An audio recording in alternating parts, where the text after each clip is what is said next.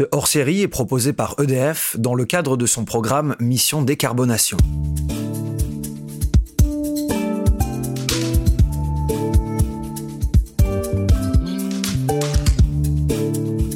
Depuis la tenue des premières épreuves au centre religieux d'Olympie dans la Grèce antique du 7e siècle avant Jésus-Christ, les Jeux olympiques ont connu de nombreuses évolutions. Parmi elles, et au risque de faire preuve de chauvinisme, on peut notamment citer la création du Comité international olympique en 1894, rénovation fondamentale des Jeux initiée par le baron français Pierre de Coubertin.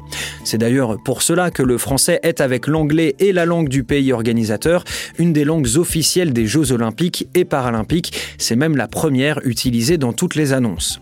Tout ça pour dire que les Jeux et la France ont une histoire assez euh, particulière et qui date. Vous n'êtes pas sans le savoir. L'année prochaine, Paris accueillera euh, cet événement pour la troisième fois de son histoire, mais surtout pour la première fois depuis 1924, il y a donc pile un siècle. Et il s'en est passé des choses depuis. Et oui, au même titre que les Jeux olympiques et paralympiques ont entraîné euh, dans leur sillage des enjeux économiques, médiatiques et politiques toujours plus forts, il en va de même pour les enjeux environnementaux. Aujourd'hui, faire en sorte qu'un événement sportif d'envergure soit aussi propre et respectueux de la planète que possible, c'est aussi important que la réussite des athlètes. Et c'est de ça dont nous allons euh, parler aujourd'hui dans ce nouvel épisode de Mission Décarbonation, un podcast hors série de La Story proposé par EDF. Comment l'organisation des Jeux olympiques et paralympiques de Paris 2024 a géré le dossier environnement pour ces Jeux? Quel dispositif va être mis en place? Quelles sont les nouveautés? Va-t-on assister à l'édition la plus propre de l'histoire des JOP Autant de questions auxquelles nous allons répondre aujourd'hui grâce à Georgina Grenon. C'est la directrice environnementale du comité d'organisation des Jeux olympiques et paralympiques de Paris 2024. Bonjour Georgina. Bonjour. Comment allez-vous? Eh ben, très bien, merci beaucoup. Merci beaucoup d'avoir survécu à cette introduction euh, interminable. Euh, ma première question est assez simple. Pouvez-vous nous faire une présentation générale de la stratégie euh, de l'excellence environnementale de Paris 2024 Accueillir les Jeux, c'est un défi immense. Donc peut-être juste pour donner quelques chiffres, on parle des 15 000 athlètes on parle des 20 000 journalistes, 13 millions des, billets, donc d'opportunités de, voir des, des, séances. On est à plus de 200 pays. Donc tout ça ensemble à Paris l'été prochain. Et nous, on a eu une ambition pour ces jeux, c'est de faire des jeux d'une nouvelle ère, des jeux plus responsables, des jeux qui vont être utiles, qui vont faire bouger les Français, qui vont changer les regards sur les handicaps. Tout ça de la façon la plus responsable possible. Mhm. Face à cette urgence écologique, face euh, euh, à tout ce que nous sommes en train de vivre, on pense que les grands événements internationaux doivent changer, doivent se réinventer. Déjà parce que l'esport est affecté, mais aussi parce que l'esport a un impact. Et pour ça, on a développé une méthode qui est celle de anticiper ces impacts, essayer de les réduire le plus possible. On parle souvent de l'empreinte carbone. Et certes, nous, on s'est fixé depuis les débuts une ambition de réduire nos émissions de 50% par rapport aux Jeux précédents, par rapport aux Jeux de Londres, des Rio. C'est ce qui dit l'accord des Paris, ce qui demande l'accord des Paris en 2050. Nous, on essaye de le faire en 2024. Ça a été ça l'une de vos sources d'inspiration pour euh, la stratégie euh, globale environnementale de ces Jeux, c'est de partir de ce qui avait été dit dans la COP? Tout à fait, parce que bah, quand le projet a été créé en 2016, c'était juste après la signature de l'accord des Paris. Donc, évidemment, ça a inspiré on mhm. s'était dit, bah, c'est une belle occasion de faire le premier jeu aligné avec l'accord de Paris. Mais il n'y a pas que ça. Il n'y a pas que l'impact carbone. Il y a aussi la réduction de l'impact, par exemple, matière, dans des ressources dont nous avons, allons avoir besoin pour faire ces jeux.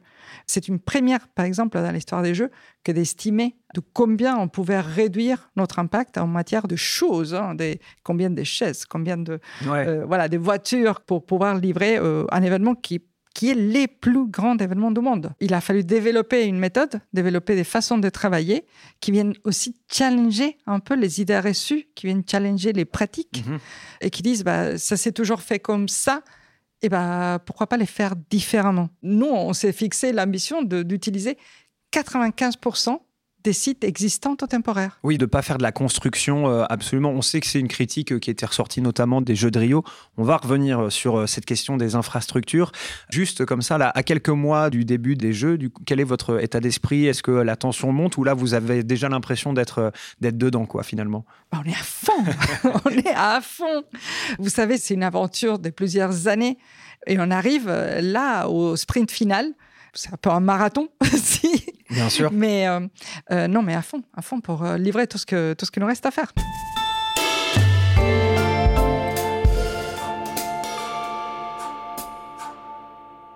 Donc vous parliez de toute cette exigence euh, environnementale, de toute cette stratégie. On va bien sûr l'aborder au fur et à mesure de cet épisode en partant euh, d'exemples précis. Et en parlant d'exemples précis, il y a celui du centre aquatique. J'aimerais qu'on commence par ça. Sa conception architecturale, justement, a été pensée de façon durable et surtout euh, innovante. Est-ce que vous pouvez nous en dire plus sur ce site olympique? Eh ben, ça a commencé exactement comme vous venez de le dire, avec une ambition c'est lui déjà de créer le, seul euh, centre euh, sportif qui est créé parce que le jeu, c'est les centres aquatiques qui est en face de Stade de France. Et si vous passez par la A1 ou la A86, vous les voyez. Oui, c'était pour le coup l'une des seules infrastructures que vous avez été obligé de construire. Quoi. Bah, en tout cas, il y en avait un besoin. Il y avait un besoin pour le jeu, mais aussi il y avait un besoin pour la population. La Seine-Saint-Denis, c'est un département dans lequel aujourd'hui, il y a un collégien sur deux qui ne sait pas nager. Et une des raisons, c'est parce qu'il manque des piscines. Donc euh, ça, ça peut apporter déjà la capacité pour que des gens viennent nager mhm. et ensuite aussi pour la fédération nationale, voilà, un camp de base, on va dire. Donc il y avait un besoin. Et l'idée, c'était de comment on remplit ces besoins avec la construction la plus responsable possible. Et c'est les cahiers des charges qu'on a créés, auxquels bah, il y, a, y, a eu des réponses diverses, et on a retenu une réponse qui est celle de voilà d'un centre qui est tout à fait en bois, avec euh, une toiture en forme concave mhm. euh, qui peut euh, interpeller quand on passe par l'autoroute et on voit la forme, on se dit bah tiens c'est une jolie forme architecturale, mais c'est pas que en fait. Elle est jolie, mais en même temps cette forme permet d'économiser 30% d'air à chauffer. Ça aide, ça, contribue à faire de cette piscine une piscine plus sobre en matière énergétique, plus économe en énergie pendant la durée de vie de la piscine. On a cherché aussi bah, à utiliser le bois, donc matériel biosourcé, à utiliser par exemple de plastique recyclé pour tous les sièges. Ce sont de plastique qui été récupéré en Seine-Saint-Denis, qui été processé localement, euh, les sièges produits localement et installés localement. Toute la chaîne, en fait, elle est restée locale et je pense que ça va faire plaisir aux gens qui seront là. C'est circulaire, quoi, pratiquement. Complètement. Oui, et donc vous disiez que euh, la toiture est recouverte de panneaux photovoltaïques qui va couvrir 20% des besoins du centre aquatique en électricité pendant les Jeux de Paris 2024 et les besoins complémentaires derrière vont être couverts par de l'électricité d'origine 100% renouvelable, quoi. C'est ça. C'est un choix qui a fait euh, Paris 2024, que tous les sites soient alimentés en énergie renouvelable. Après, pour qu'il soit alimenté d'énergie renouvelable, il fallait qu'il soit raccordé au réseau, chose qui n'était pas évident. Je pense que les gens ne sont pas forcément conscients que même aujourd'hui, un stade comme le Stade de France, un jour des matchs, il opère sous groupe électrogène. Et là, c'est un changement assez radical euh, qui sera opéré pour les Jeux, parce que nous avons cherché à utiliser justement des moyens de beaucoup plus décarbonés et donc arrêter de dépendre des groupes électrogènes au fuel pour pouvoir utiliser de l'énergie renouvelable. Ouais, on va revenir euh, sur cette euh, question de l'alimentation. Simplement, restons un petit peu sur le volet de la consommation. Ça a été vraiment, comme vous le disiez aussi, avoir mis un point d'honneur à limiter ça, à limiter votre consommation euh, électrique. Je sais que vous avez aussi des sites qui vont être éclairés au LED, etc. Est-ce que vous avez d'autres exemples? Écoutez, il y a plein. par exemple, au village, il y aura un système de rafraîchissement par le sol via la géothermie, en fait, on, mhm. va rafraîchir les sols, ce qui limite les besoins de climatiseurs. C'est pour ça qu'on n'aura pas installé euh, de la climatisation sur les villages. Quand on parlait des consommations, il n'y a pas que la consommation électrique, il y a aussi la consommation tout court de tout genre de ressources pour ces jeux qui étaient repensés. Vous prenez par exemple le manuel en matière de CIE de comment on livre les jeux. À l'origine, on avait besoin de 140 000 chaises. Et après, tout un tas de challenges on a besoin de 110 000. Parce qu'on a challengé, on a, on a travaillé plutôt sur l'économie de besoins et ça nous a permis de réduire la quantité des choses dont on aurait euh, besoin pour, pour livrer ces jeux. Donc voilà, limiter la consommation, c'est pas que la consommation électrique. Oui, mais on le dit quand même, s'il y a des gens qui sont obligés de rester debout pendant ces jeux, on donnera votre mail dans la bah, description, ils pourront se plaindre à vous. Ouais, exactement. Je parlais dans l'introduction justement des nouveautés mises en place pour euh, ces JOP, des groupes électrogènes alimentés au fuel. Vous avez donné l'exemple euh, des stades. Pour les Jeux de Londres, 4 millions de litres de diesel ont été utilisés simplement pour alimenter ces groupes électrogènes. Vous, vous avez opté, vous l'avez dit, pour un raccordement des sites de compétition. Expliquez-nous ça. C'est tout simplement raccorder les sites de compétition à l'électricité, quoi. On a plusieurs cas de figure. Quand je vous disais qu'on utilise 95% des sites existants au temporaire, c'est exactement ça. Il y a des sites qui existent, comme le Stade de France, et puis il y a des sites temporaires que l'on va construire à la Concorde, aux Invalides. En bas de la Tour Eiffel, par exemple, on va construire un stade temporaire pour 15 000 personnes. C'est pas petit. Imaginez, tous les 14 juillet, quand vous voyez les spectacles de feux d'artifice à la Tour Eiffel, l'émission de télé pour France Télévisions, ces spectacles, il est entièrement fait sous groupe électrogène parce qu'il n'y avait pas assez de mhm. puissance en bas de la Tour Eiffel. Donc, il a fallu installer la puissance nécessaire pour que nous, on puisse venir brancher un site temporaire. Évidemment, ça va rester un héritage. Donc, pour que les événements à venir n'aient plus besoin de groupes électrogènes. La Fashion Week, euh, quand il s'est fait à la Concorde, c'est pareil. Ils utilisent des groupes électrogènes. Mhm. Les, gens ne réalisent pas. Ce qu'on gagne en fait euh, avec ce raccordement au réseau, c'est euh, la quantité d'énergie, l'émission carbone, vous en avez parlé, l'émission de particules fines sur le coût, sur le bruit. Moi, ça m'a interpellé en fait. Ce, pourquoi on n'a pas pensé à faire ça avant, quoi Eh ben, écoutez, le jeu, ça sert à ça aussi. le jeu sert à aligner tout un tas d'acteurs qui se disent que maintenant, c'est parce qu'il y a les jeux, on va peut-être euh, changer les pratiques. On parlait de ce raccordement réseau, le groupe EDF qui est partenaire premium de Paris 2024 et fournisseur officiel d'électricité. Qu'est-ce que ça implique, ce partenariat? Bah, Écoutez, participer aux Jeux de Paris 2024, c'est participer aussi à la réussite du plus grand événement jamais organisé euh, par notre pays. C'est là où tous nos partenaires, euh, ils viennent aussi, ils nous épaulent, ils apportent des solutions.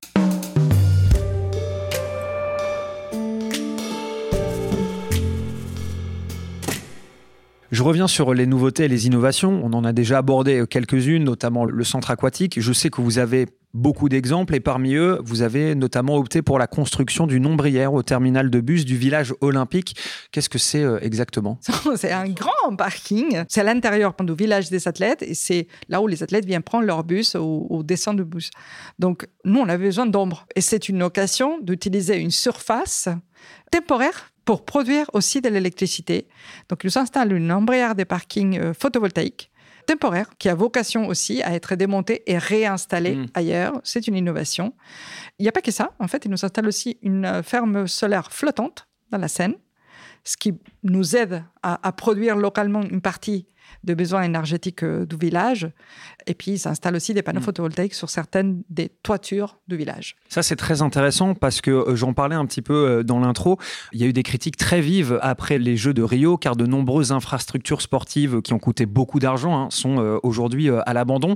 Vous parliez justement de la construction de cette piscine ici en Seine-Saint-Denis, notamment motivée par le fait que la population, une fois que les JO de Paris seront terminés, en auront besoin, tout simplement. Vous, vous parliez justement de ce système de montage et démontage des infrastructures qui permettent en fait de les remettre ailleurs, tout simplement. On utilise par exemple, euh, quand on construit un stade temporaire, comme nous on va faire à, la Tour Eiffel, on le construit avec des choses qui existent. C'est comme un grand Lego. Et puis, bah, c'est Lego, une fois qu'il aura servi, il est démantelé et il répare. Elle répare, euh, servir d'autres constructions, euh, d'autres besoins ça demande aussi de techniques euh, d'architecture, mhm. etc. Et que dans notre cas, il demandait aussi d'être sobre. C'est là où on se rend compte aussi que tout notre travail, en fait, pour que ce jeu soit plus responsable, c'est un vrai travail d'équipe dans lequel les compétences des différents métiers mhm. doivent travailler ensemble pour trouver les solutions les plus responsables. Par exemple, pour un site temporaire, il faut travailler avec les architectes, il faut travailler les questions de l'énergie, mhm. mais aussi la question des déchets, des gestions de la deuxième vie des choses, la restauration qu'on va mettre dedans. Euh, pour oui, il y a une nécessité d'avoir une cohésion entre les différents corps de métier et puis réussir à s'organiser dans ce but-là. quoi. Exactement. Donc, c'est pour ça que pour Paris 2024, nous avons travaillé à créer aussi des guides, des modes d'opération pour permettre à chaque corps de métier aussi de réaliser ce qu'ils ont à faire. Ça peut être euh, la vision pour la restauration plus responsable, les guides pour la signalétique. Par mhm. exemple, un événement a beaucoup de signalétique. Surtout c'est-à-dire euh, ou euh, des panneaux pour dire il faut aller par là, euh, exactement. Des panneaux pour indiquer justement par où passer, ou même des l'habillage. Parfois, on fait des l'habillage sur un site existant pour que ça change un peu de, oui, de, sûr, de, soit aux couleurs de l'événement. Voilà, soit aux couleurs de l'événement. Et, et, ça, c'est quelque chose qui a plutôt tendance à générer de matériel qui autrement peut partir à la poubelle. Mhm. Vous l'avez peut-être pas remarqué, mais nous avons organisé une journée paralympique récemment et tout l'habillage de la journée paralympique a été avec des infrastructures en métal, donc louées, et puis des panneaux de bois peints. Et ces panneaux de bois peints, c'est c'est pas du plastique qui part à la poubelle, c'est un panneau de bois qui après est poncé et il est répand et ça sert à autre chose. quoi. Voilà, mais ça, et ce sont aussi des innovations qu'on met en place à l'échelle des jeux. En tout cas, forcément, euh, ce sont des choses que parfois elles existent, mais pas nécessairement. Oui, c'est c'est- ce que j'allais dire, l'échelle parce que on l'idée, on va dire, n'est pas révolutionnaire, mais euh, évidemment, euh, à échelle des Jeux Olympiques, qui est un énorme événement, quand vous parliez tout à l'heure des 140 000 chaises, oui, ça devient tout de suite plus compliqué à mettre en place, quoi. Exactement. Donc, des choses que parfois vous voyez dans des festivals, des choses que vous voyez dans des, dans des événements plus petits. Nous, on a cherché à apprendre et on a appris énormément. Et, et- et Dieu sait qu'on remercie euh, tous ces acteurs qui se sont battus depuis des années pour faire avancer un certain nombre de causes. Et nous, on a essayé de, voilà, de s'inspirer de ça et de rajouter la complexité des jeux et des, on espère le rendre possible. Hmm. Je disais plutôt que les enjeux environnementaux sont devenus donc très importants, notamment pour la population, hein, qui a un regard assez critique sur les impacts de ce genre d'événements. Je parlais par exemple des Jeux de Rio, qui sont encore critiqués, notamment quand on voit les stades qui sont à l'abandon, etc. Est-ce que vous avez ressenti, vous, de- cette pression un petit peu euh, populaire? Pour ces projets Paris 2024, on est très conscient, on a toujours été très vocal, à la fois sur l'idée de l'impact de l'événement, de, de comment nous on cherche à réduire cet impact, comment on cherche à pérenniser un certain nombre de nouvelles pratiques. Mais est-ce que tout le monde challenge les autres événements sportifs de la même façon, ou les autres événements tout court? Il y a une question autour des est-ce que les gens challengent assez les événements? Et peut-être pas assez. Justement, on aimerait bien que tout le monde challenge tous les Mhm. événements. On a vu un peu euh, sur certains événements, mais euh, une fois l'événement commencé, on oublie presque. Ça serait bien que tout le monde se pose la question de ces impacts, comme pour le tourisme, par exemple, comme pour ce qu'on mange. Est-ce que vous vous posez la question à chaque fois que vous passez commande à- au restaurant, je vais réduire ma consommation de viande ou pas? Je veux dire, si tout le monde se mettait à estimer son impact et à voir la proportion que cela prend et en quoi on peut le réduire, on se porterait tous mieux. Voilà. Mhm. Donc ça, c'est votre première question. Ouais. Votre deuxième question, c'est est-ce que nous, on ressent parfois euh, une pression ou quelque chose? Bien sûr, mais, mais c'est parce que nous-mêmes, on a été très vocal depuis le début. Paris 2024, c'est a dans son ADN d'être plus responsable. Ouais. Donc forcément, les gens, ils- ils- presque méfiants, ils attendent de voir. Ah bah, on va voir s'ils sont aussi responsables. Oui, c'est ça, exactement. Mais vous, vous vous sentez en tout cas attendu au tournant sur ça, quoi. Oui, mais c'est normal. Bien sûr, oui, évidemment. C'est normal. Maintenant, je, je vous avoue que ça serait fascinant que tout le monde se posait la question de, de la même façon sur Pour les autres tout un tas événements. d'autres Ouais, bien choses. sûr. Donc, on se porterait tous mieux.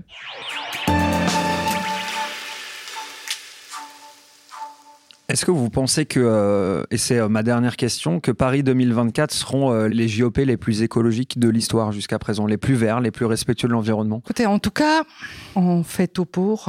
J'aime bien dire que c'est les athlètes qui nous inspirent en Mhm. permanence. Vous savez, un athlète, quand il arrive au jeu, il s'est préparé, il a travaillé hyper dur. Parfois, c'est toute sa vie. Et son ambition la plus euh, suprême, c'est d'être les meilleurs Bien sûr. et de faire surtout mieux que les jeux précédents. Bah, nous, on espère être meilleurs que les jeux précédents, mais on espère aussi que les suivants seront encore Ouais, c'est meilleurs. ce que j'allais dire, parce qu'il y a vraiment un truc très intéressant que je retiens moi de toute cette interview, c'est ce côté étape quoi. À chaque édition des jeux, il y a une question de progression de on a appris de l'étape d'avant, enfin on a appris de l'édition d'avant, on veut faire mieux de l'édition d'avant tout en espérant, comme vous le disiez, que euh, l'édition d'après fera encore mieux, euh, parce que surtout quand on parle d'environnement, c'est le truc le plus important quoi. Et ben c'est tout à fait ça. Et c'est pour ça aussi que nous, on fait suivre. En fait, on passe tous nos apprentissages, on le passe au comité suivant pour que après eux, ils, ils essayent de faire le- au mieux qu'ils peuvent, veulent. Mhm. euh, Vous leur remettez une sorte de résumé, de document euh, avec ce que vous avez mis en place? beaucoup plus que ça.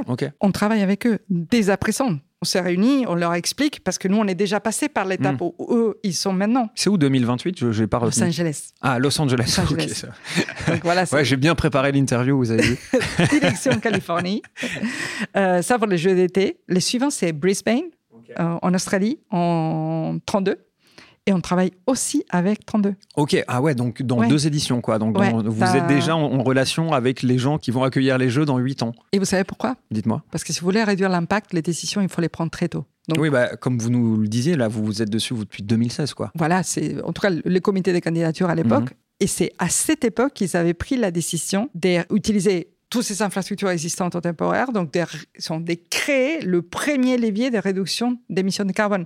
Si on n'aurait pas pris ces décisions si tôt, ça aurait été beaucoup plus difficile de maintenir ce cap. Merci beaucoup, en tout cas, euh, Georgina Grenon, d'avoir euh, accepté mon invitation, d'avoir répondu à mes questions. Avant de conclure définitivement, est-ce qu'il y a quelque chose que vous souhaiteriez euh, ajouter? Ben, J'espère que vous viendrez tous nous voir pour les Jeux olympiques et paralympiques. Évidemment, bien sûr. Bonne chance en tout cas, bon courage pour euh, ces Jeux. Quant à moi, chers auditeurs, il ne me reste plus qu'à vous rappeler que Mission Décarbonation, un podcast proposé par EDF, est disponible sur toutes les plateformes. N'hésitez donc pas à aller écouter euh, tous les épisodes précédents. On se retrouve très vite avec euh, un ou une nouvelle invitée et de nouvelles solutions de décarbonation. À la prochaine. L'énergie est notre avenir, économisons-la.